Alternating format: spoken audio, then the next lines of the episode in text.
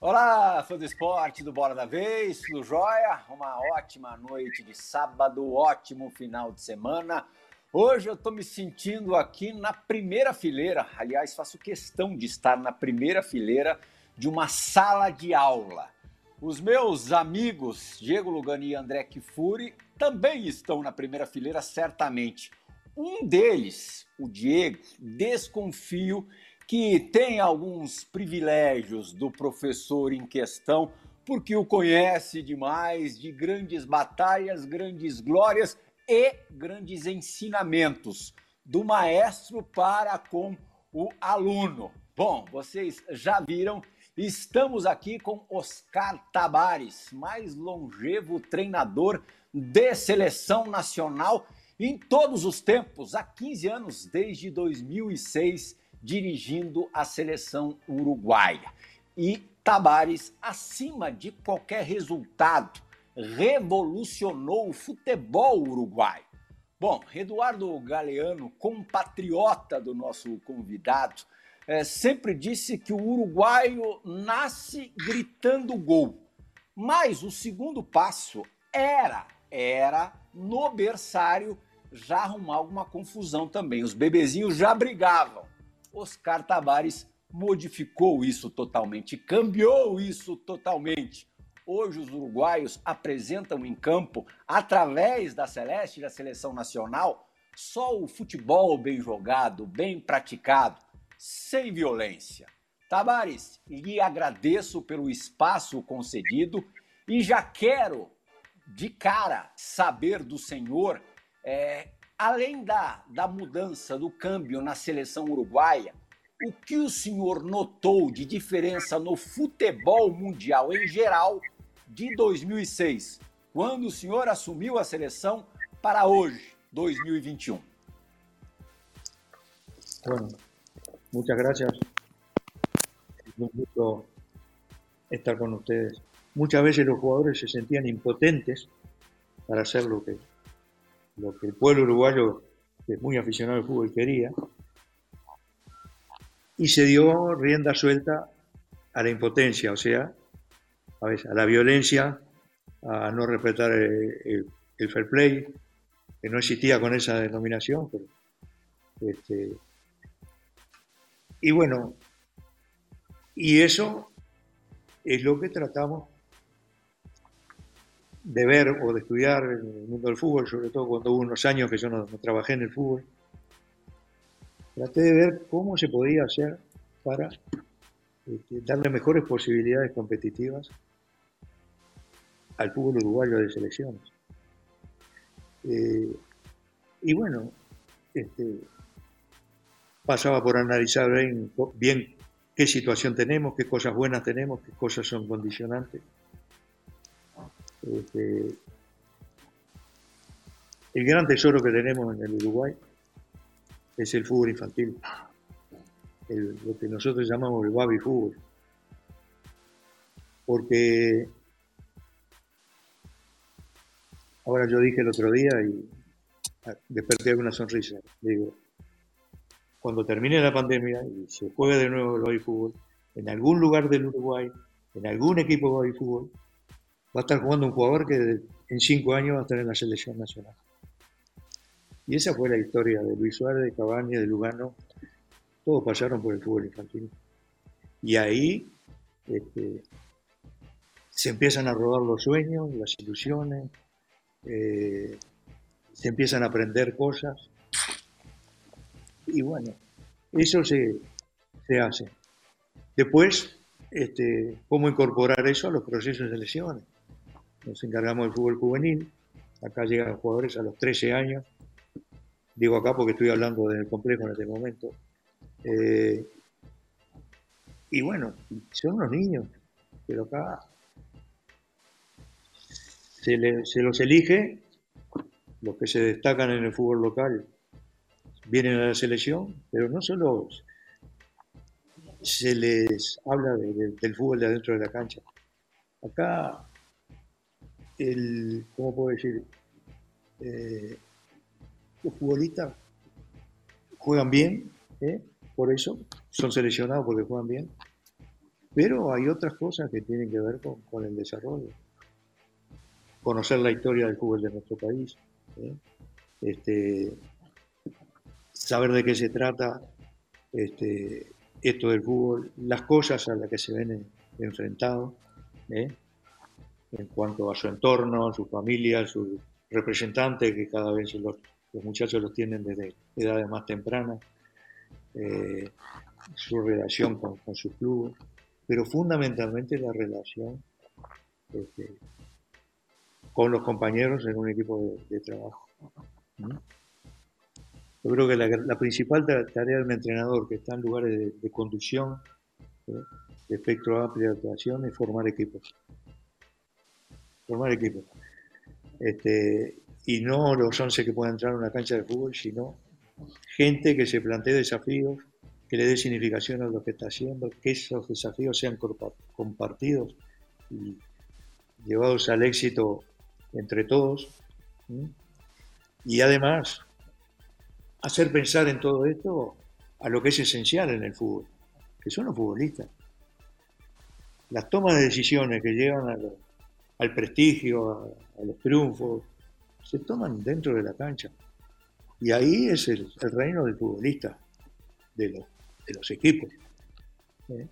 Este, cuando están convencidos de esas cosas, los futbolistas, lo que pensamos nosotros ya está. ¿Eh? Se puede ganar, ser competitivo sin violencia. ¿eh? Eso lo demostró la selección de Uruguay en todos estos años. Y hay un hecho concreto.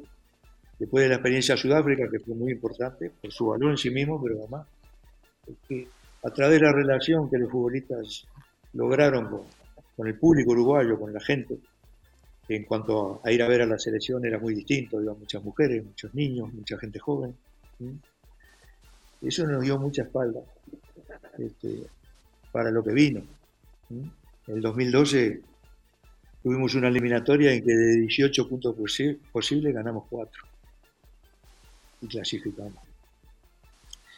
Quiere decir que parte de la cosa es rehacerse o nacer desde las dificultades.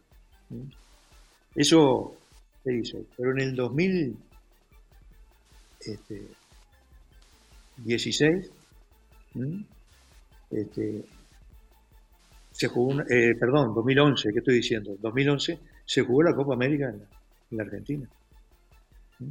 Tuvimos la fortuna y el mérito de los futbolistas de ganarla.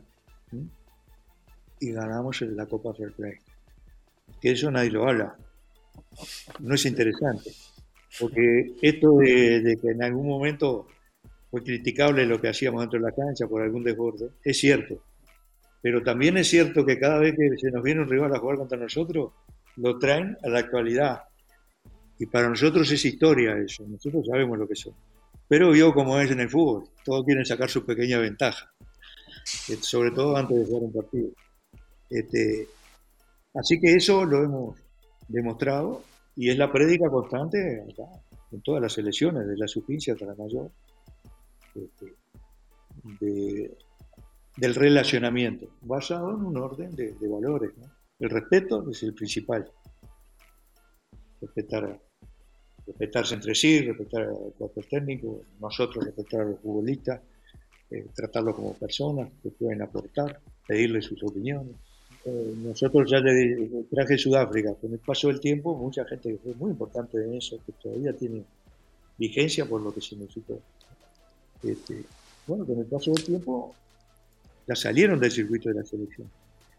Y esos lugares fueron ocupados, cosa que no ocurrió en el 2010, por futbolistas juveniles. A partir del 2016, más o menos, 17. ¿eh? Y ahora hay jugadores, son jóvenes, pero eran más jóvenes todavía cuando ya empezaron el circuito de la selección. Como Valverde, Nico de la Cruz, de Frankfurt, Torreira. ¿eh? Son jugadores jóvenes, pero que se han venido haciendo este, con la imagen, con el espejo de los anteriores. Y dentro de unos años ellos van a tener que este, desarrollar ese papel. En este momento la selección de Uruguay como, grupo tiene futbolistas, algunos que empezaron desde el primer momento, desde mayo de 2006, caso de, de Godín, que es el actual capitán. Después, desde los años siguientes, Suárez, Cavani, Mundera, este, y bueno, y todos los que han venido. Y después esos otros más jóvenes que he nombrado. Y, y creo que es así, y más allá de que algunos de los que estamos en la selección nos estamos jugando, como decimos en Uruguay, los últimos cartuchos, no es novedad que va a ser mi última Copa América y, mi último Mundial, eso este, como entrenador. Y creo que una situación parecida la puede haber para futbolistas que ya están en 33, 34 años. El Mundial se juega dentro de cuatro años más. Entonces, este, para todos nosotros no es un lamento esto, sino una motivación ¿eh? de seguir intentando. ¿eh? Y creo que, que, lo vamos a lograr. Esos jugadores que le nombré al principio siguen vigentes y en estos días han dado muestras de, su vigencia y espero que lo logremos también en la selección. Quizás me extendí un poco, pero le quise dar un, paso, un panorama de por qué en este momento hemos tenido algunas cosas, pero que no se hicieron porque se nos ocurrió así. Es a través de una interpretación del, de la história do futebol do nosso país. Não, foi perfeito, uma explanação perfeita.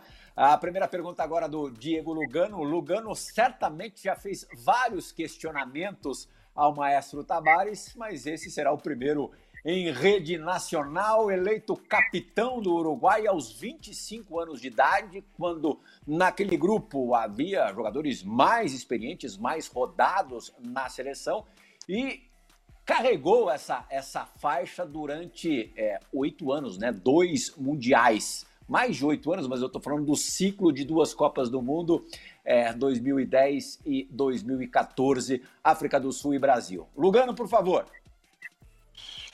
No, bueno, como, como combinamos, voy a hablar en español para, para, bueno, para tener un diálogo más fluido con el maestro. Primero, un placer este, estar de nuevo hablando con, con usted, maestro. Este, tantos momentos intensos que vivimos, este, siempre disfrutables, tanto en la victoria como en la derrota. Este, la verdad que este, el maestro en esta introducción habló de las cosas principales que él nos pasó, que, son los valores, que, son el contenido histórico de, de saber lo que significa ponerse la celeste para el juego uruguayo. Eh, no es solamente patear una pelota, eh, hay un, aspecto sociocultural que va mucho más allá de, un partido de fútbol y creo que, que nosotros los, jugadores siempre interpretamos este, muy bien lo que el maestro nos quiso pasar porque nosotros también teníamos esencia. Inclusive por eso seguramente él no, nos eligió en, su momento. Este, pero en líneas generales, este, maestro, le quiero, le quiero preguntar este, si usted cree eh, que es sostenible en el tiempo este, que Uruguay eh, vuelva a estar en los primeros este, planos del fútbol mundial, como hemos estado en los últimos años, este, si es real eso para nosotros, este, si es parte de un pasado glorioso que no se va a volver a repetir, eso que siempre nos cuestionamos y, y bueno, a veces tenemos miedo de, afrontar la realidad y somos rebeldes a eso. Este, pero el fútbol ha cambiado, cada vez es más competitivo, cada vez juegan otros factores. Y en, ese, en infraestructura, tecnología, medicina deportiva, mercado, vamos quedando atrás. Y, bueno, este, quiero, saber cómo, usted visualiza en este caso el presente y el futuro del fútbol uruguayo en relación al mundo. Bueno, yo creo que es verdad que las cosas han venido cambiando mucho y en los próximos tiempos no es de aguardar cambios que favorezcan o, alivien las condicionantes que tenemos nosotros en el espectro del fútbol mundial. somos un país de futbolistas emigrantes eh, con un medio local que no, está este, a la altura como, como complejo formativo eh, de futbolistas que alcancen el alto nivel. Por eso el pasaje que se hace este, hacia el fútbol de, excelencia o de alto nivel necesita un primer pase hacia el exterior de, de los futbolistas del Uruguay.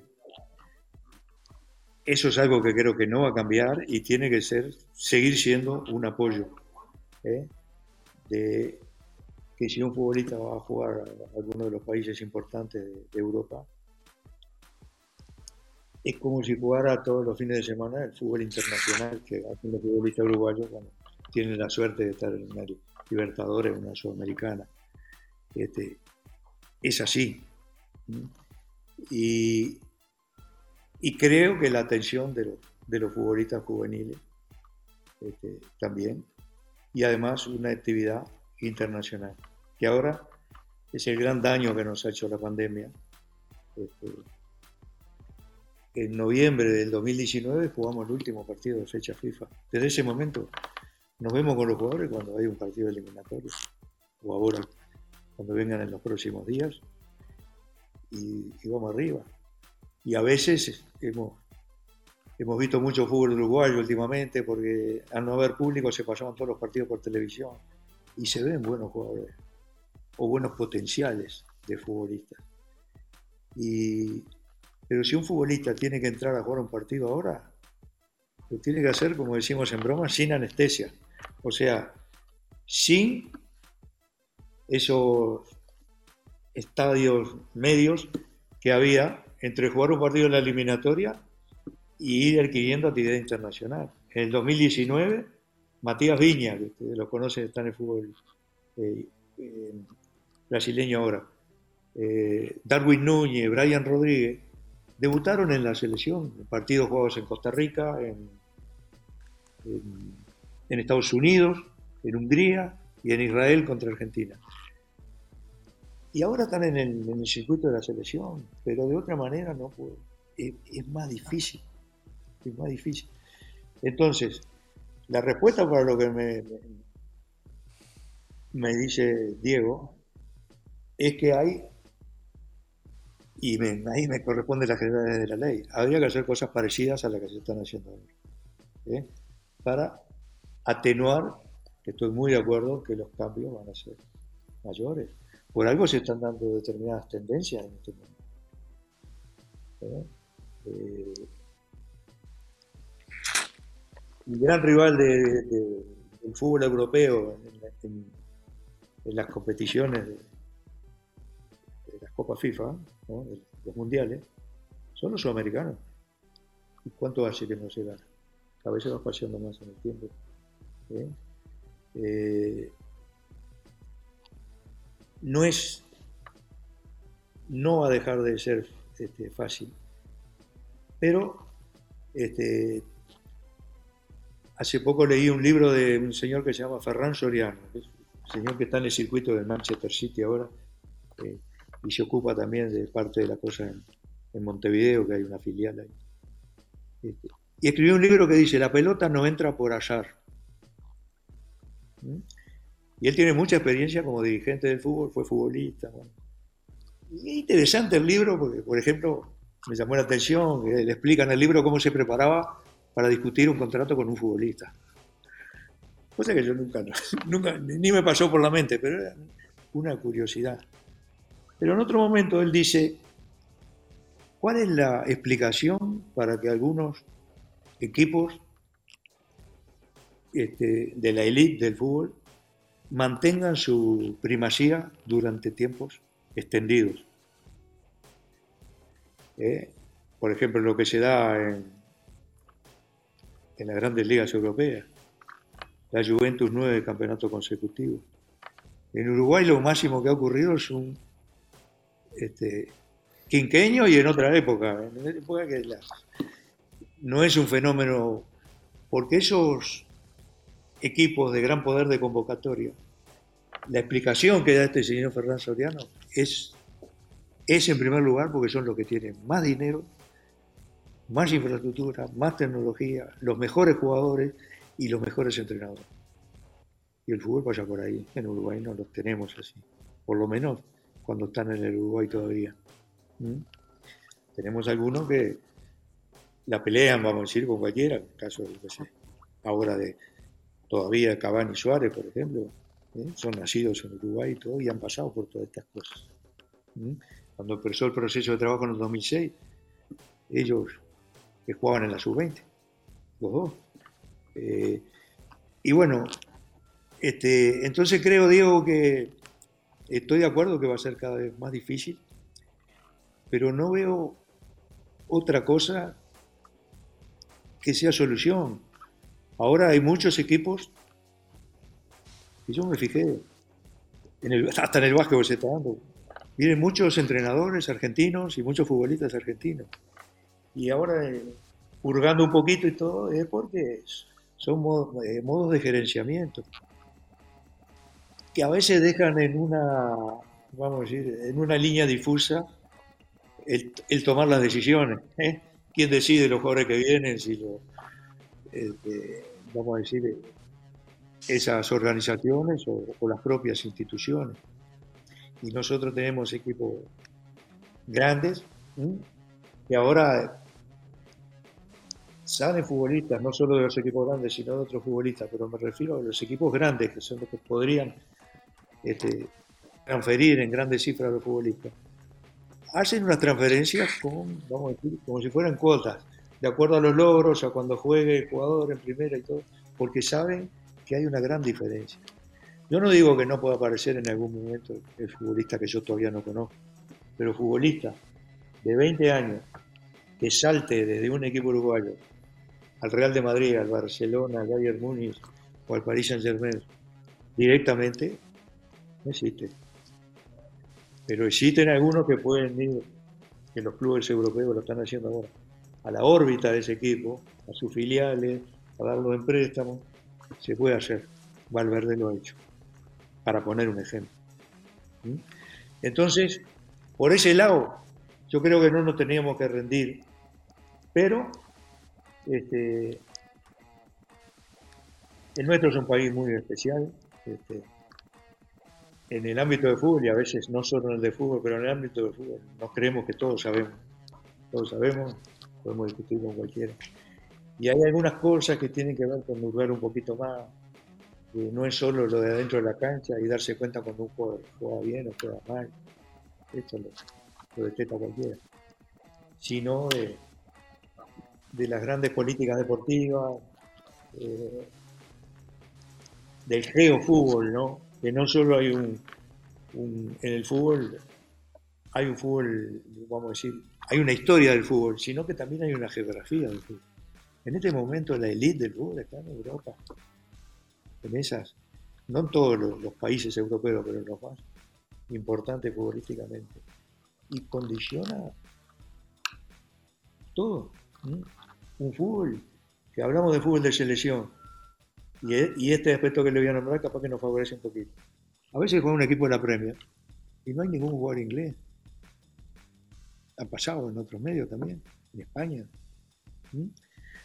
Porque traen futbolistas que ellos no, tienen en ese momento.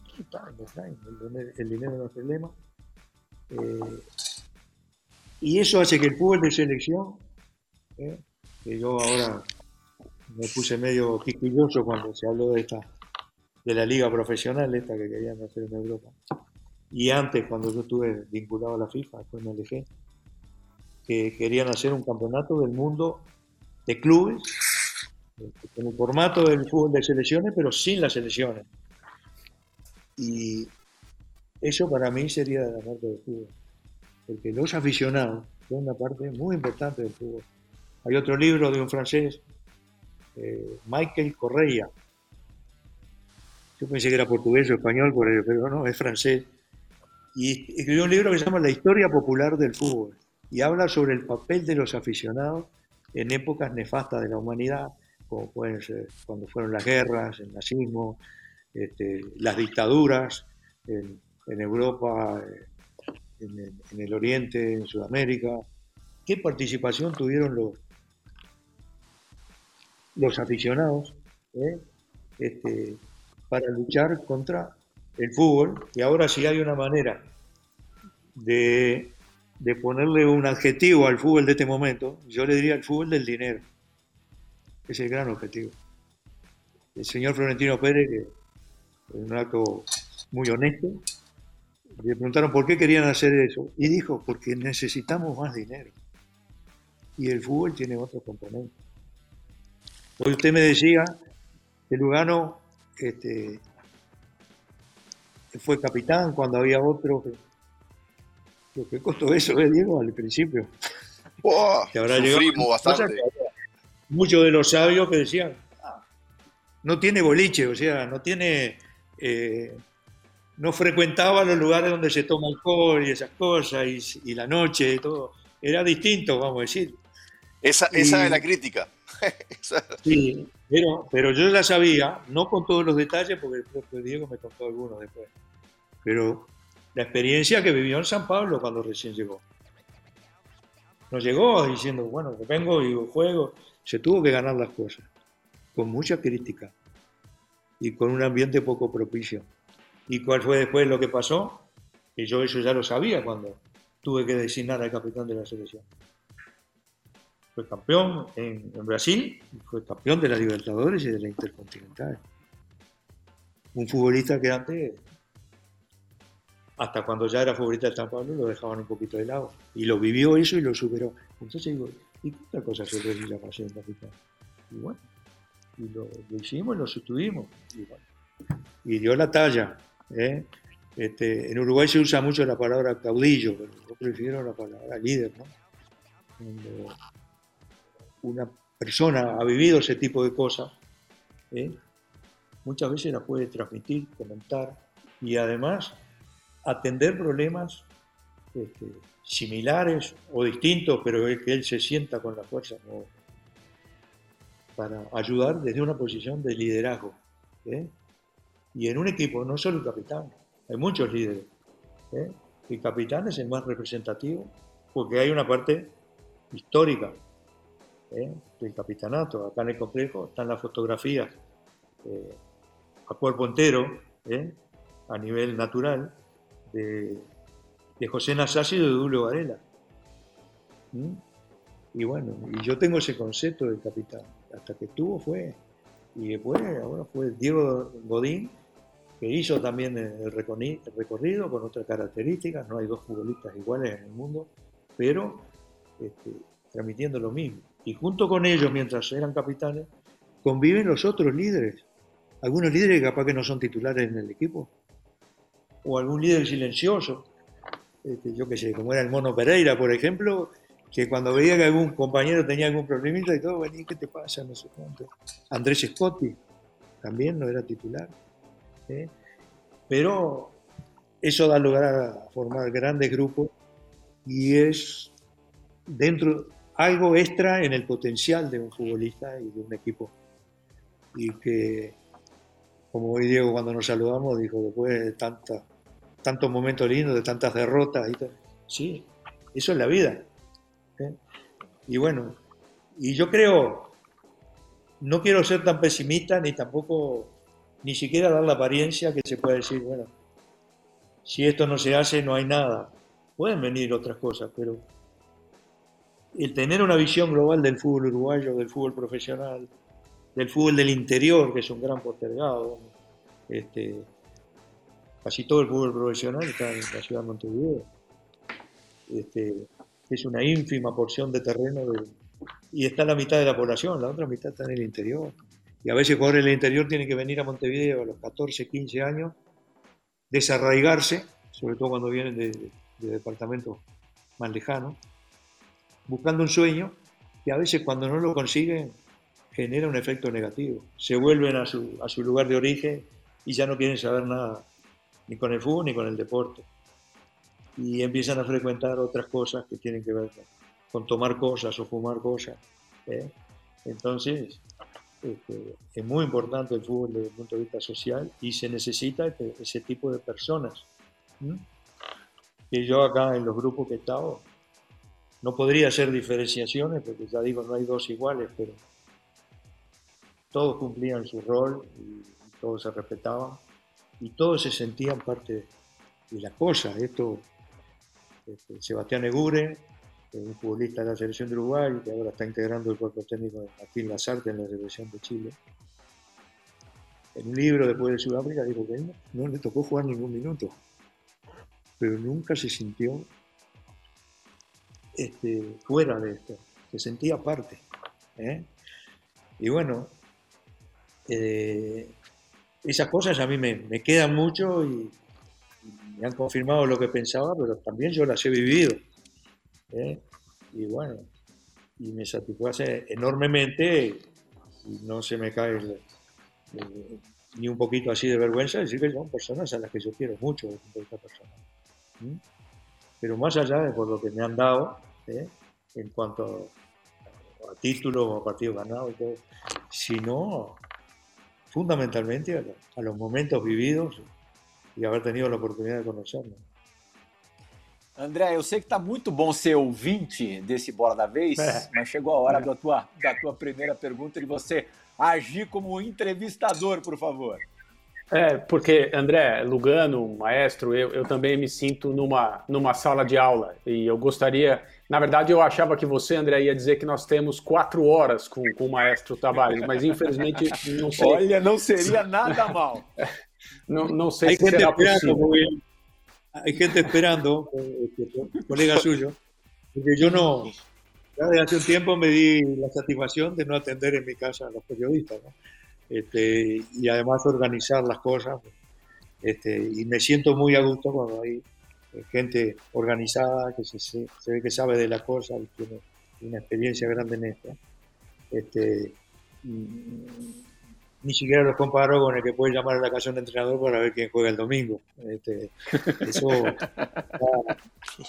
es así. Este, Así que me siento muy, muy a gusto. Claro. Este, muy obrigado. No, eh, usted sabe que yo he llegado a la conclusión con todas las cosas que tiene que atender a nivel de entrenadores que están al frente de una selección, en donde van, como cuando jugamos una eliminatoria, los sueños de todo, un país futbolístico, ¿no? Este, la responsabilidad que lleva y además la principal tarea que es la de formar equipos. Eh, yo creo que ningún entrenador puede evitar ser docente. No que sea maestro como usted, como yo, o, que haya estudiado, o que sea un magíster en, pedagogía o en educación, no. Se ve enfrentado a la situación de dirigir o, estar al frente de grupos de personas en donde todos están imbuidos en un sistema de, eh, relaciones sociales, de valores, de relaciones con el entorno la cuestión de las redes sociales ahora es un punto aparte. Y bueno, y hay que tener posturas, hay que saber de las personas, saber de las etapas de evolución este, después de la niñez, en la adolescencia, donde tenemos muchos futbolistas en esas edades, y son edades de mucha inestabilidad. Hay que saber de qué se trata, saber cómo dirigirse, cómo apoyarlo. Bueno, entonces este, más allá de que algunos de esos temas se tocan en los cursos de entrenadores, el entrenador lo tendría que tener como una vocación, como una aspiración personal, en darle importancia a él. Yo cada vez creo más en estas cosas que la de dentro de la cancha. La de dentro de la cancha me parece que son una consecuencia. Dentro de la cancha van a estar los buenos jugadores que uno elige, ¿no? Alguna equivocación mediante, pero realmente y son lo que hacen la cosa. Pero los otros aspectos que tienen que ver con cosas de la condición humana, creo que el fútbol es un vehículo incomparable, porque pese a no ser lo más importante el fútbol, es un vehículo para llegar a las cosas más importantes. Por el solo hecho de jugar al fútbol, usted ya está este, entrenando la voluntad, la solidaridad, de ayudar a los compañeros, este, los desafíos, eh, vamos a decir, eh, en cultivar las amistades, sus relaciones, el, ser un referente social, preocuparse por, el fútbol de su país, por, su país, por, la gente que, que no tiene los beneficios para una vida normal y respetable y hay que ayudarlos. Ustedes sabrán que estos futbolistas,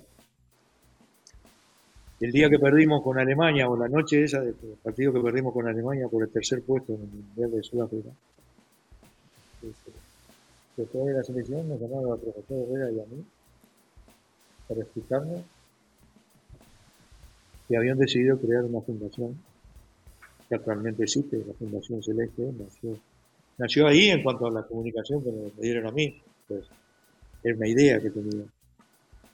Y, se, y consiste en, utilizar el fútbol como excusa para dársela a niños fundamentalmente de todo el país. Este, por ejemplo, me acuerdo, no me acuerdo bien el nombre, un nombre medio difícil para ser de Uruguay, que es una ciudad que, no, que tenía muchos niños, no es una cosa muy frecuente en Uruguay, somos un país muy envejecido nosotros en cuanto a la edad de los habitantes y descubrieron que no había muchos niños, pero no había lugar donde pudieran hacer todo. Hicieron, yo no sé si fue invento de ellos, pero yo no me metía mucho en los detalles porque era cosa de ellos, pero me satisfacía. Un lugar donde había una cancha de básquet, una cancha de, para jugar fútbol de espacio reducido y otro tipo de deportes.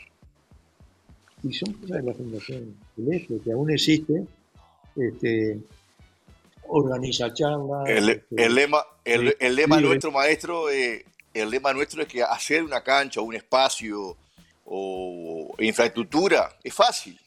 Eh, y, no genera tanto impacto, pero que lo hagan los jugadores a selección, en persona, que vayan a los barrios del país, a lugares olvidados y dejen algo, eso sí genera un impacto irreversible ¿no? en, en la gurizada, en los niños y eso trae consecuencias positivas de todo lo que estamos hablando. Y bueno, creo que muchas de esas cosas la, traíamos nosotros, obviamente, pero encontramos en usted un, referente y un impulsor de, esas acciones, que, no todo era ganar, ganar, ganar, y no todo era fútbol, fútbol, fútbol, sino que el fútbol era, este, como usted dijo recién, que una frase que me quedó grabada para siempre, un vehículo este, inigualable para transmitir buenas cosas.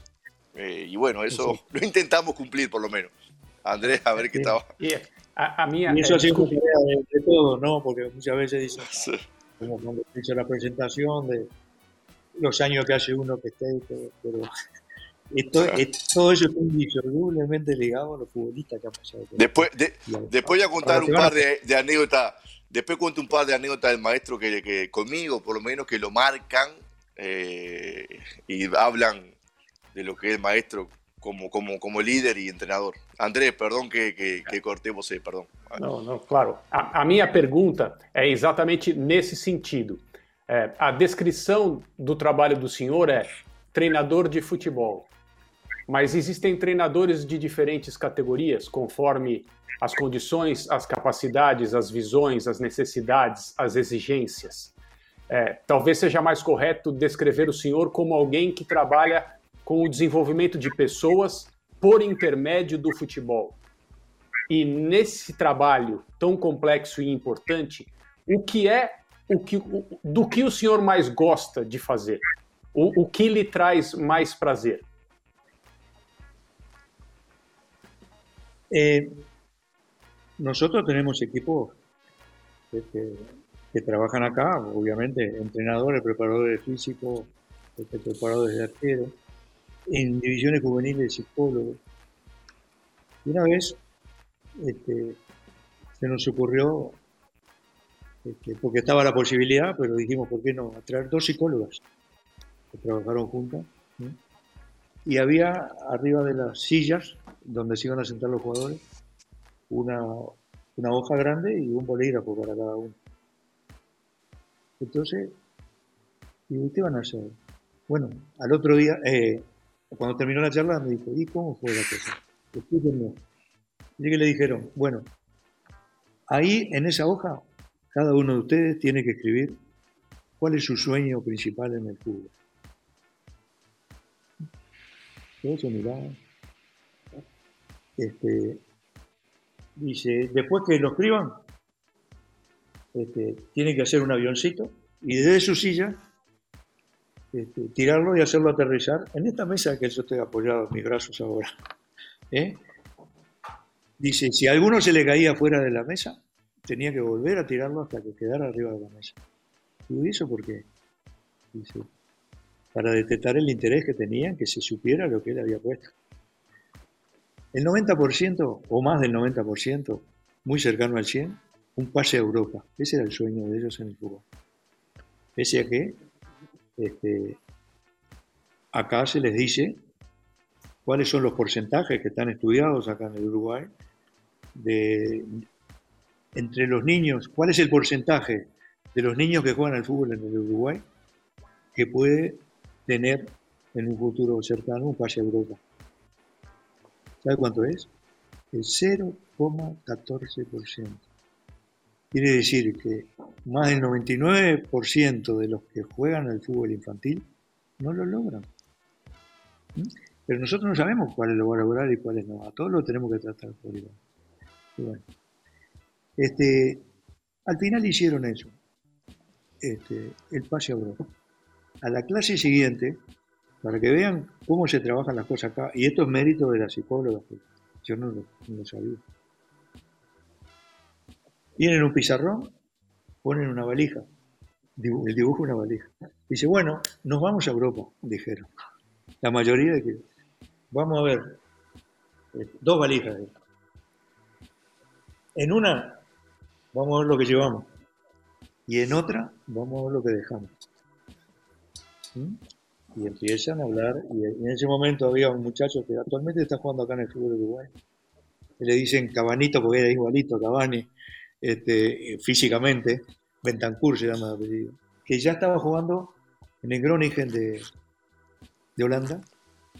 Y él dijo, ir a Europa es una cosa linda, pero también, mira que significa que a veces un domingo no tengas con quién hablar, estás solo, ¿eh? no conoces el idioma, no es todo. ¿eh? Entonces, estas cosas que van intercambiando con ellos ya son aproximaciones a reflexiones que tienen que tener. Soy del interior, me voy a Montevideo. ¿A dónde? ¿A qué? ¿Quién me vigila? ¿Qué dejo? En ese caso también. ¿Qué deja un chiquilín que se viene del interior? Deja sus afectos, su familia, sus mascotas, sus paisajes, sus amigos. ¿Eh? Y a veces por algo que después no, no llega a buen término y ni que hablar en una vida hacia el extranjero. Entonces, todas esas cosas se trabajan este, con equipos multidisciplinarios ¿eh? y sentimos que hay equipos de, trabajo, porque la gente que trabaja acá y cumple otras funciones, el casero, la gente de la cocina, el intendente, de parte de los futbolistas y de todos los, los que trabajamos acá, son tratados de la misma manera que nos tratamos entre entre futbolista y nuestro entrenador. Y eso también quizás es una de las mayores satisfacciones que yo me llevo, porque acá todos se sienten útiles y todos se sienten parte de la cosa, y tiene que ser así, porque nosotros ciertas cosas no las podríamos llevar a buen puerto, sino con las ayudas esas, que la mayoría de las veces no son reconocidas. Acá los futbolistas los reconocen, y, bueno, y eso viene por una escuela que se ha mantenido durante todo este tiempo que hemos estado. Quizás yo soy un poco el denominador común porque he estado todo el tiempo junto con mis compañeros, pero este, en cada etapa de, esos ya más de 15 años, eh, hubo futbolistas que hicieron la parte más importante de, formar el clima que lleve a eso. A gente vai fazer a primeira parada no Bola da Vez de hoje. Obviamente o programa tá estourado. Vou pedir ao maestro, porque a gente já está extrapolando o tempo combinado. E Oscar Tabares, uma das marcas é levar muito a sério o que foi combinado, o Diego Lugano sabe bem disso, mas temos aqui duas mensagens gravadas é, de técnicos brasileiros muito importantes. O atual treinador da seleção brasileira e o último campeão do mundo pela seleção brasileira. Lógico, eu estou falando do Tite e do Luiz Felipe Scolari, que vão fazer perguntas. Na verdade, um vai relembrar de uma história e o outro fazer uma pergunta no segundo bloco. Peço mais alguns minutinhos de compreensão ao maestro Tavares. Bora da vez, volta já.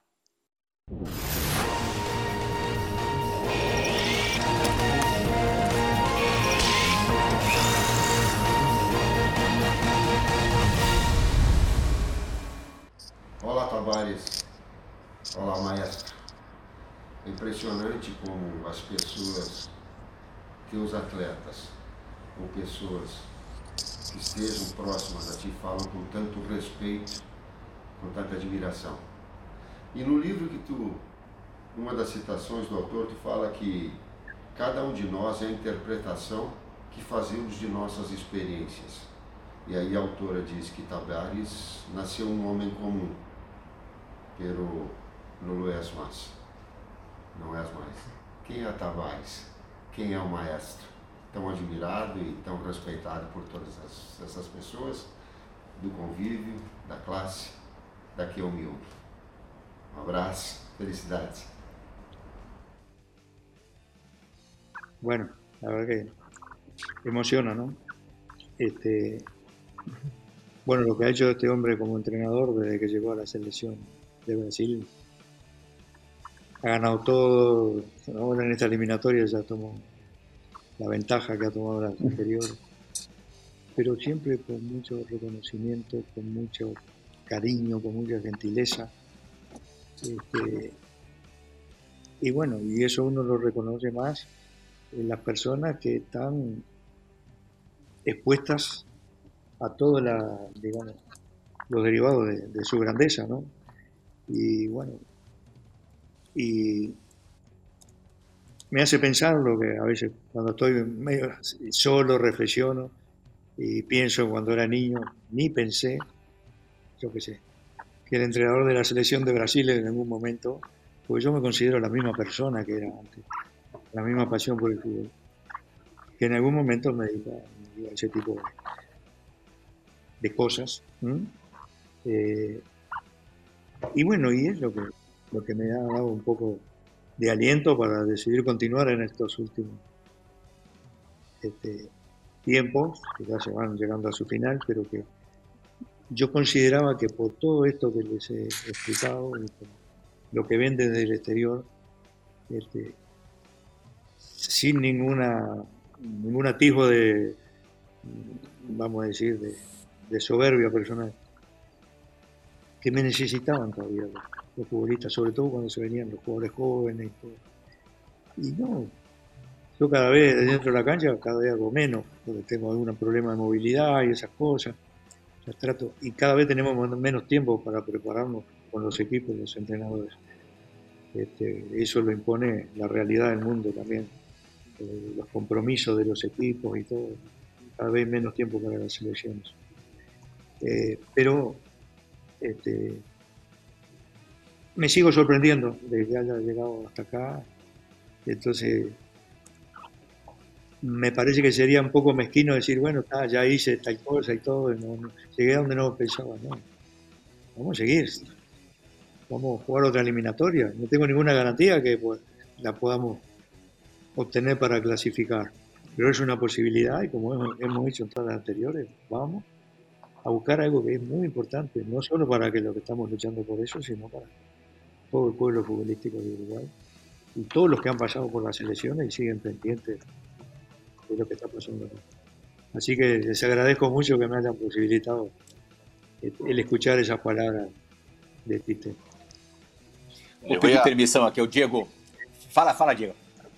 No, no, que le, les voy a contar algunas anécdotas cortas del maestro para que ustedes en Brasil entiendan más o menos lo, lo, que significa el maestro como entrenador. Este, que yo hay cosas que, que exceden lo que es el mundo del fútbol. Eh, por ejemplo, el maestro en los 10 años que tuvimos 9, eh, nunca lo vi este, insultar, este, decir una mala palabra, faltarle al respeto a un jugador, en ninguna circunstancia. Hemos tenido derrotas catastróficas, hemos tenido partidos lamentables, hemos sufrido presiones enormes en la selección y, la postura de respeto del maestro, este, la, educación, era tan, eh, era similar a la firmeza para tomar decisiones. Este, decisiones que siempre una selección pesan. Convocar un jugador, no convocarlo, citar, no citarlo. Este, me pasó a mí en un momento, ocho años capitán, este, no fui más convocado porque llegó mi momento y, lo tomé con una totalidad increíble porque este, así tenía que ser, porque todo el proceso fue con ese respeto. Entonces, eh, eso que se confunde a veces en el fútbol entre firmeza y convicción eh, no puede ir de la mano de educación y, nivel y cariño. O sea, en eso el maestro es totalmente diferenciado y voy a contar dos anécdotas puntuales, tengo varias, dos, el maestro tampoco no es muy de elogiar, como no es de criticar, no, es muy de elogiar. Y, y, a mí, yo creo que me recuerde, me elogió dos veces solamente, dos. Él no se acuerda, yo me acuerdo, porque fueron dos en nueve años. Entonces, mucho Mira, una, una fue cuando perdimos con Argentina en el Monumental 2 a 1, eliminatoria para Sudáfrica. Yo venía medio que lesionado, yo, yo, voy a jugar, jugué. Yo hice el gol de Uruguay, perdimos 2 a 1. El partido fue el más duro o sea, el, el partido que menos representamos lo que el maestro quería, el Miera selección. Lo que pegamos de patada ese día los argentinos.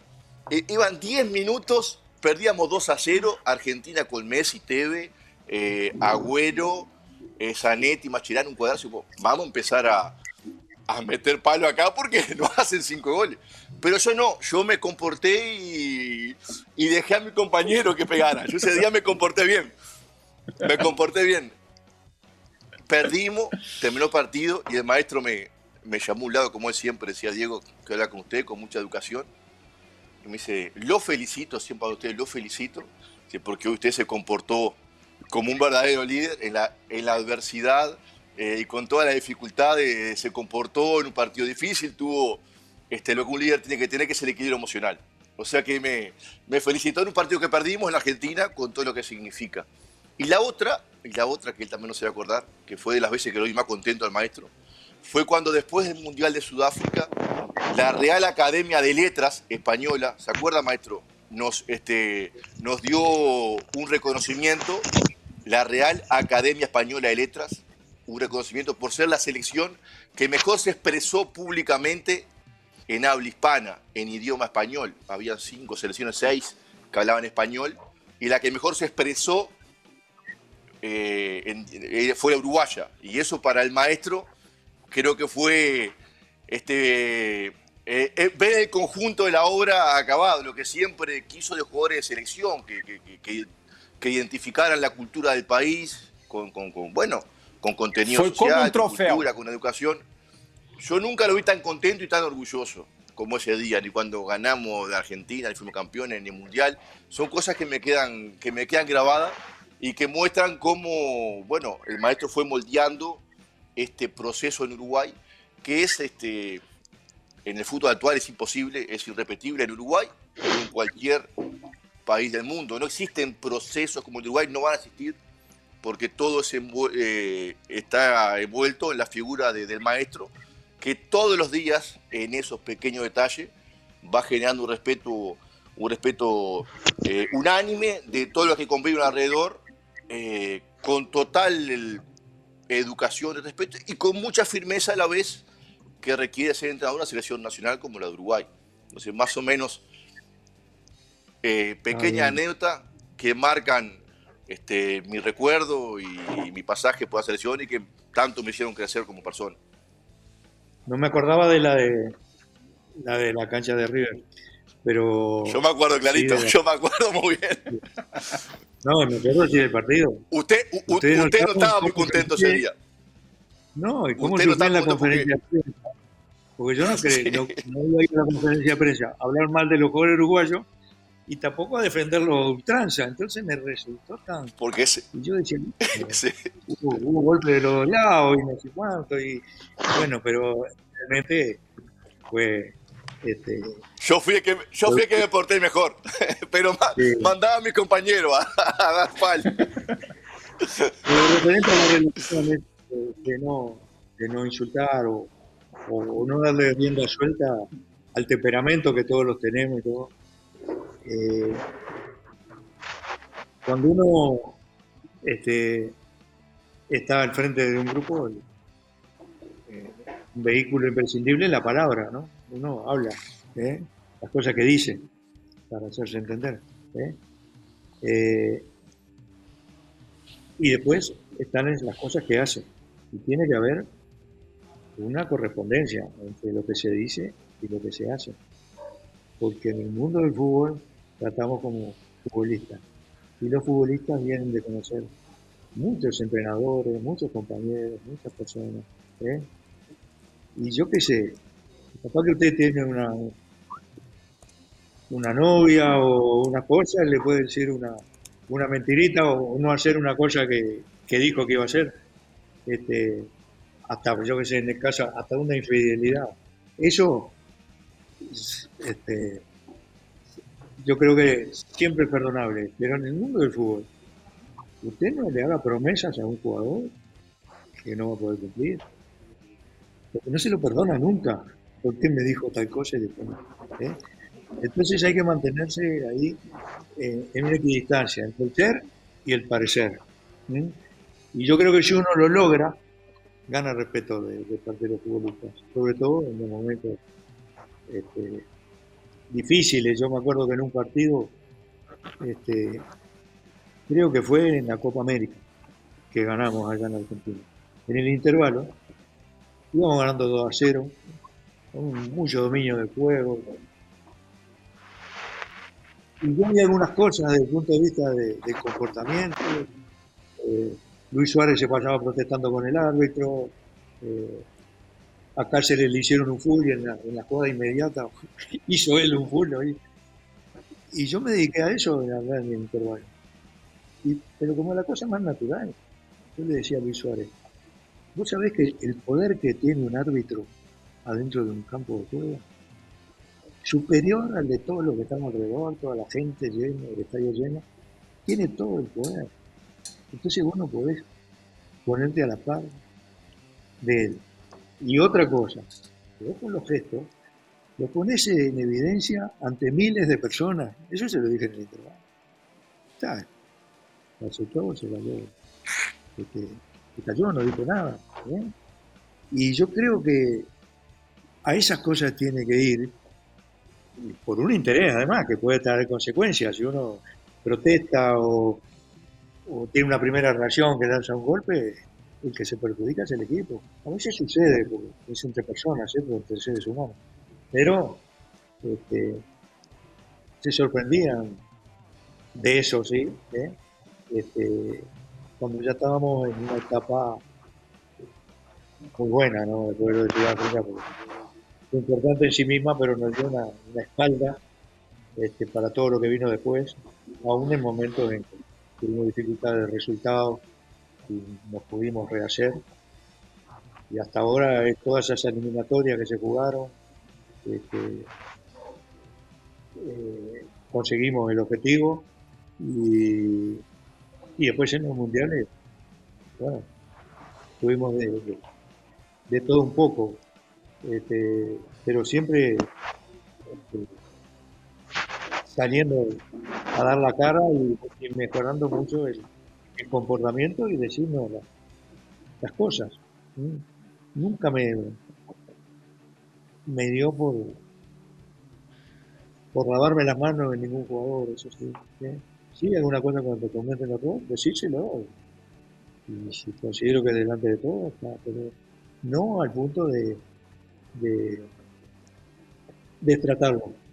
Porque yo como persona me, siento bien cuando yo, en comercio y me saludan, y bueno, me siento bien, capaz que vuelvo a ser como eso. En uno que ni, ni siquiera se dan vuelta, me, hablan de espalda, dándome la espalda, ya no me gustaría. Y esto, en toda relación, pasa lo mismo, ¿no? Son los usos sociales. Y, llevado al mundo del fútbol, este, bueno, es más complicado porque ahí las pulsaciones no son las de, andar dando un paseo o comprando algo, ¿no? Se está jugando muchas cosas significativas y, y, teniendo un rival que tiene los mismos objetivos. De ese choque de fuerzas salen muchas situaciones, algunas de las cuales a veces nos sorprenden, pero no nos tienen que sorprender en nuestra manera de proceder. A veces uno lo ha conseguido, a veces no. En la medida que pasa el tiempo, uno no es que pierda pasión por el fútbol, pero se ve más desapasionado en cuanto a esas trifulcas que puede haber en, adentro de una cancha. Eu vou conceder ao, ao André Fury a graça de fazer a, a, última pergunta desse Bola da Vez. Antes, como prometido, a mensagem do técnico brasileiro, campeão mundial em 2002, Luiz Felipe Scolari, velho amigo, velho companheiro do maestro Tavares. Fala, Filipão! Vou contar para vocês algo que se passou entre a minha equipe e a equipe do Oscar. Uh, nós fizemos uns jogos amistosos na Europa com o Grêmio e fomos jogar com a equipe do, do Oscar Tavares. E, e, se não me engano, foi um a um e foi a primeira vez que nós conversamos, que nós nos conhecemos. O jogo transcorria normal e aconteceram lá alguns lances esporádicos e deu uma briga entre todos os jogadores, eles dentro de campo brigando, discutindo, o árbitro eh, fazendo o, seu, o que tinha que fazer e tudo mais, nós sentados ao lado um do outro, conversando sobre Uruguai, sobre o Brasil, sobre as nossas vidas, sobre como estávamos, como estávamos trabalhando nas equipes, uma série de detalhes e a briga continuava lá. E foi a primeira vez que eu conheci, conversei com o Oscar e e tive o prazer de dizer que fiz um grande amigo e tenho a alegria de hoje estar dando um abraço a ele através de vocês, que há muito tempo eu não o vejo e que sinto saudade dele. Bueno, yo tengo muy buen recuerdo de, como le dicen en el fútbol. Eh, una persona de, de carácter, pero también muy, muy, muy respetuoso, y cuando uno está en un mano a mano hablando con él. Pero tengo una anécdota que lo, lo pinta de, de cuerpo entero, creo yo, ¿no? que a mí me fue un halago que me hizo. Él salió campeón del mundo y la Asociación de, de Entrenadores del Fútbol Argentino le organizó un homenaje, una cena grandísima. Yo en ese tiempo trabajaba en Argentina. Sí, fui invitado, fui ahí. Bueno, cuando llegaba, este, este, me adjudicaron una, una mesa, de repente una persona y dijo, este, no, a usted le toca otra mesa, otra mesa. Y en un momento, bueno, yo estaba por empezar la ceremonia, yo estaba lejos de la mesa principal donde estaba Filipao. Y Filipao dice que le dijo a Vittorio Coco, que era un futbolista argentino, que era el presidente de la asociación de entrenadores. Sí, ¿Dónde está Tavares? Dice, no, no sé, Tavares se tiene sentado en esta mesa conmigo. Y viene una persona a buscarlo, pero Tavares tiene que venir conmigo porque escolar y quiere que, usted tenga no sé por qué lo hizo, ¿no? este, pero supongo que era porque, yo qué sé, por una cuestión de amistad o incluso que merecía estar allá. Es futbolista, yo qué sé, había mucha gente en una mesa muy grande y de lejos, conversábamos de lejos porque él estaba en el otro extremo, pero una de las cosas que más me quedó, digo, una persona en ese momento, campeón del mundo, yo nunca voy a saber, creo, no sé, lo que es salir campeón del mundo, ¿no? Es una cosa, debe ser. Y bueno, que venga a un homenaje, bueno, todo. Y si ande preocupando esos detalles, quiere decir que, que había algo respecto de mi persona que lo valoraba. Y bueno, y después nos vimos La última vez creo que fue,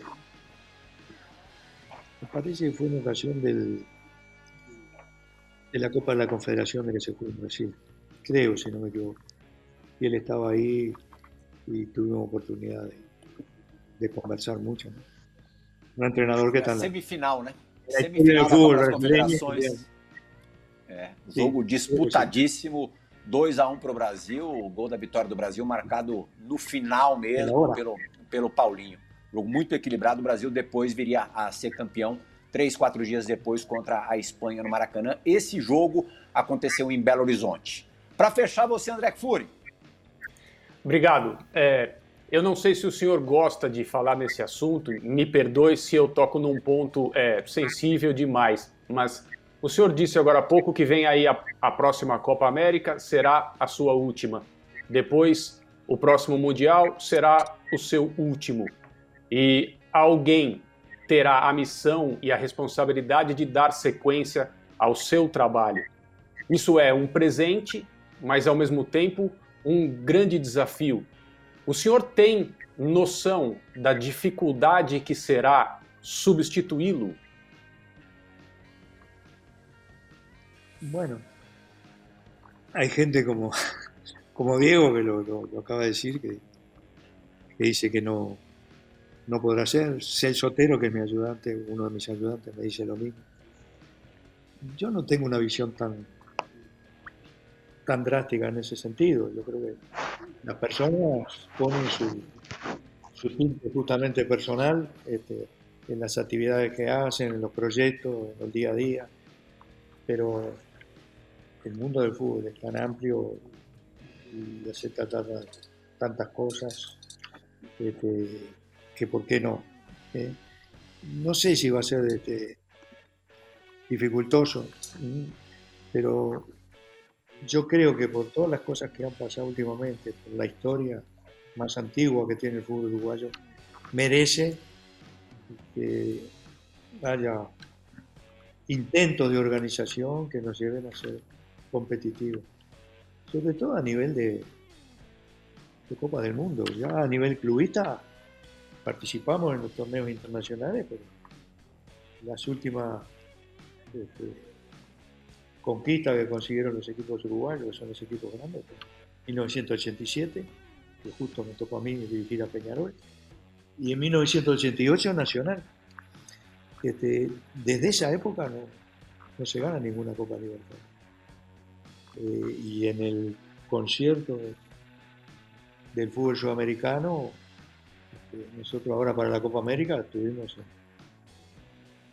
en, los polideportivos de- del gremio, y de, de Fluminense, y, bueno, estamos a años luz de esa realidad, de ese, nivel de infraestructura. Tengo idea de lo que fue en otros lugares, en San Pablo. bueno, entonces, este, dentro de, la modestia, de los condicionantes, de la poca población que tenemos, de la poca cantidad de futbolistas que tenemos, porque somos pocos en población, eh, no tenemos tanto poderío deportivo como para obviar las dificultades que nos presentan los climas, la atmósfera. Ir a jugar a Barranquilla para nosotros es un calor que no estamos habituados a tenerlo en el Uruguay. Y lo mismo el jugar a tantos metros de altura como puede ocurrir cuando vamos a La Paz. Los viajes largos que tenemos que hacer, de ser prácticamente este, la capital que, está casi más al sur, ¿no? Eh, entonces, todo eso influye, pero hay tanta pasión acá, fútbol tan importante y hay que darle entrada a toda la gente. Yo veo en los entrenadores jóvenes que hay muchos más intentos de, preparación que en otra época, que era casi exclusivamente de fútbol y lo de dentro de la cancha. Este, pero en todos los aspectos que hacen a, procesos de trabajo, creo, creo que tenemos que, que dar espacio a pensar que eso pueda ocurrir. ¿eh? Y los que pueden tener, este, vamos a decir, problemas a buscar un sustituto son los que están encargados de esos temas, que son los dirigentes del fútbol. Este, pero quizás no hay que buscar un sustituto de mí, sino diferente. Y bueno, este, no, no sé, a mí me han preguntado muchas veces y yo ni siquiera quise opinar el tema, ni cuando termine esto voy a dar opinión este, sobre quién tendría que, que, ser, no me, no me corresponde. Yo creo que en el fútbol no hay títulos nobiliarios ni hereditarios. Eh, todo tiene que ser a través del esfuerzo personal. aunque fuera muy fundamentada, no tengo por qué decir, ya no tendría que ser. ¿eh? Lo pienso y capaz que me muerdo los labios para no decirlo, pero no lo digo. Porque este, me parece que eso debe ser así. ¿eh? Y creo que en un país futbolístico hay que tener la esperanza de que se pueda echar a andar. Quizás no de la forma excelente de los primeros momentos, pero el solo hecho de continuar andando e intentando hacer cosas puede traer las soluciones. ¿eh? que nosotros al principio, y Diego lo vivió, nos costaba mucho todo. Empezar una eliminatoria con, con salvo en los casos de Forlán, Abreu y algunos partidos de Diego, no había experiencia anterior en jugar una eliminatoria. Todos novatos. Y bueno, y eso se fue haciendo. Se fue haciendo y, de buena manera. Y, creo que el embrión de todo es, esa generación. Después viene una evolución como todo y también ese, desafío que iba a venir de, poder continuar este, mostrando cierta imagen, más allá de que se fueran jugadores que en algún momento no sabíamos cómo iban a ser sustituidos. Y eso se nos va a ir no solo a nosotros, al fútbol uruguayo presentando este, eh, continuamente.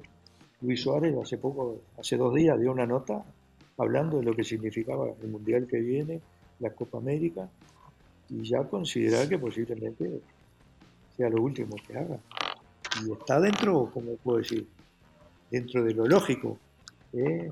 porque los cuerpos este, a través de la vida envejecen y ya no son lo mismo. ¿eh? Este, la vida útil del futbolista se ha alargado por, la profesionalidad, por, bueno, por todos los aportes que ha hecho la, medicina, la tecnología, este, los cuidados personales.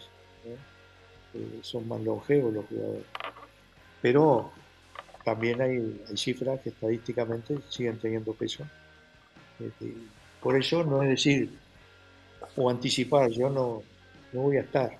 Pero en el caso de una persona que tenga la edad que tengo yo, ya no causa tanto daño, porque yo he visto anteriormente en muchos equipos que cuando un entrenador venía con éxito y decía o sugería que se iba a ir, muchas veces se le caía al equipo porque la relación, sin que el entrenador lo quisiera ni los futbolistas tampoco, no era la misma era estar trabajando con una persona que no iba a estar, ¿eh? conduciendo y, ya este, los pensamientos ya no están enfocados todos hacia el mismo lugar, sino que se disgregan cada uno hacia sus pensamientos personales. Y bueno, y no quiero este, caer en eso ahora, no, porque evidentemente yo con, algunas limitaciones físicas y todavía eh, con, la, edad que tengo, que no digo que sea inédita, pero este, no es muy frecuente. Y yo me acuerdo que en un momento la viví y me maravillaba.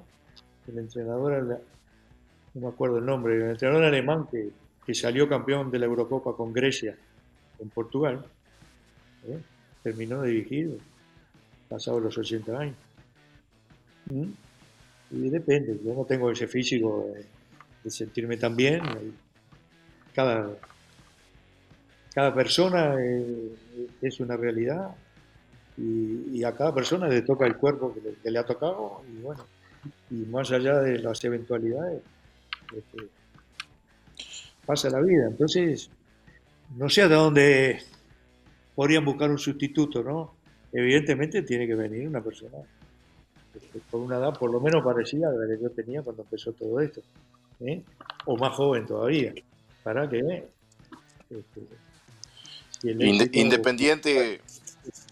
Lo acompaña. Independiente, maestro, independiente del nombre o Andrés la respuesta que sea, el nombre que sea, lo que queda claro en Uruguay, y eso es lo que el legado del maestro, es que sin un proceso integrado desde los 12, 13 años hasta la mayor, en este mundo actual, en un país como el nuestro, demográficamente el más pequeño de, Latinoamérica, este, no competimos y no correspondemos a la pasión y la historia que el país tiene con el fútbol. O sea, independientemente del, nombre, el legado es ese. Esto hay que hacerlo con un proceso continuado, coherente, eh, con gente capacitada y es la manera de competir. Y a veces al uruguayo le, le duele que se habla así porque fuimos campeones del mundo y fuimos los mejores, pero a veces es mejor un baño de realidad y de ahí apostar a, apostar a más. Y yo creo que ese es el legado histórico que el maestro deja en 120 años que tiene el fútbol uruguayo. Eh, cómo debe ser de acá a 100 años, este, se va, nos vamos a acordar del proceso del maestro y como un mojón histórico y como una referencia histórica en, el país, que, que es lo fundamental. Este, para completar lo que, lo que, el maestro dijo. Completamente de acuerdo. Este, este, tiene que ser así. Ahora, eh, lo que no sabemos, que los que tengan que designar a esa persona, si piensan lo mismo. Bueno, no, maestro, no me hagan entrar en eso. No me hagan entrar en eso. Me, me, la deja picando. Me la deja picando. No me hagan eso, maestro. No me hagan entrar. Como disse, o, como disse o André Fury no primeiro bloco, passaríamos aqui fácil quatro horas, mas assim, só para largar, só para começar. Bom, eu vou agradecer, pedir desculpas e agradecer ao Diego Latorre, comentarista da, da ESPN na Argentina. Foi um grande jogador e foi dirigido pelo maestro Tavares no início dos anos 90 no Boca Juniors. Fez pergunta, a gente não teve como colocar no ar. Assim como o seu xará, Diego Munhoz, jornalista da ESPN do Uruguai.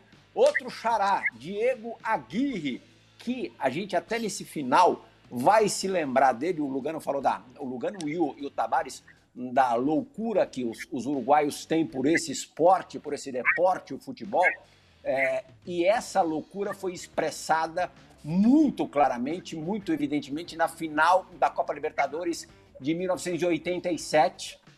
Só para contextualizar o nosso, o nosso fã do esporte, a final disputada em três jogos: é, Penharol e América de Cali. Primeiro jogo, vitória do América de Cali na Colômbia. Segundo jogo, vitória do Penharol no Uruguai. É, uma terceira partida, uma partida de desempate, marcada para Santiago do Chile, né? E aí, na prorrogação, nos acréscimos do segundo tempo da prorrogação, o Diego Aguirre fez o gol do título do Penharol. É, detalhe, o empate, o, com o empate, com o empate pelo empate. Ah, é, ah, pelo tá. saldo de gols, o empate era do América de Cali. E este gol é considerado o gol mais emocionante da história da Copa Libertadores, Maestro Tavares estava no banco do Penharol, levantava ali a sua, a sua Copa Libertadores, o seu, um dos seus troféus mais, mais pesados. E a narração, eu não vou saber, eu tentei encontrar, pesquisei, mas é, vocês vão poder dizer, ou Maestro ou Lugano, é, o nome do narrador, do locutor. Mas vamos ouvir aqui para todos nós aqui nos emocionarmos. Vino para Silva, centro para Villar, rechaza la saga para Luna, devolvió Viera para Villar, Villar para Aguirre, enganchó, enganchó, enganchó, tiró.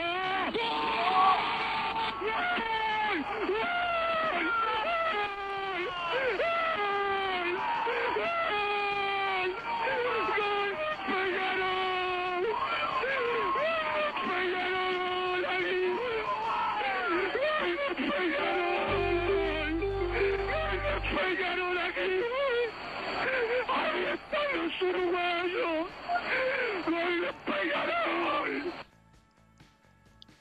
É, olha lá, ó, maestro novinho, maestro aos 40 anos e El Fiera, Diego Aguirre, aos 21 anos, foi, eu não sei se é hoje ainda, mas até então o time de menor média de idade a conquistar a América, 22 para 23 anos. Ah, por Maestro Tavares, sempre trabalhando maravilhosamente bem com os jovens. Acho que tem muito também do seu lado, professor de escola primária, ali, o saber lidar com os mais jovens. Muito obrigado. Relator... Mais, ah, Louco Abreu também. Louco Abreu também gravou uma, uma pergunta aqui que a gente Sim, não pôde colocar no ar. Também agradeço. Le quería decir que el relator, Javier Goñi. Máximo Goñi, aún, aún relata fútbol en Uruguay. Muy bien. ¿Sí? sí, sí. sí. En Radio Oriental de Montevideo. Que idade? e, que idade tem Goni? É. Y no, debe tener la edad de maestro. No, capaz que un poco menos, por ahí andará. Pero ah, muy es, es, el productor del programa, es un, vamos a decir, la imagen de, de la emisora deportiva. Né? André Fury, obrigado pela companhia. Eu tenho certeza que você é, sai daqui melhor do que entrou. Valeu, Diego Lugano. Obrigado também por ter é. nos ajudado a produzir essa entrevista com o maestro Tabares. É, peço desculpas ao maestro pela extensão do tempo do combinado, assim como peço também ao Matias. Já há muitos anos, o chefe de imprensa da seleção uruguaia, já o conheço há, há, há bastante tempo, de eliminatórias, Copas Américas, enfim. Agradeço e também peço desculpas. E, maestro, foi uma honra tê-lo conosco durante esses últimos 90 minutos. Foi ótimo, muito obrigado.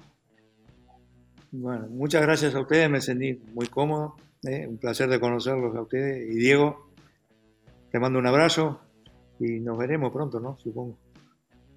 Sí, señor. Sí, logo, señor. Logo aí, aí estaremos. Próximos aí de eliminatórias e Copa América, ali praticamente junta uma da outra. For Esporte, a Muito gente retorna no sábado da semana que vem. Ótimo final de semana, ótima semana a todos. Tchau!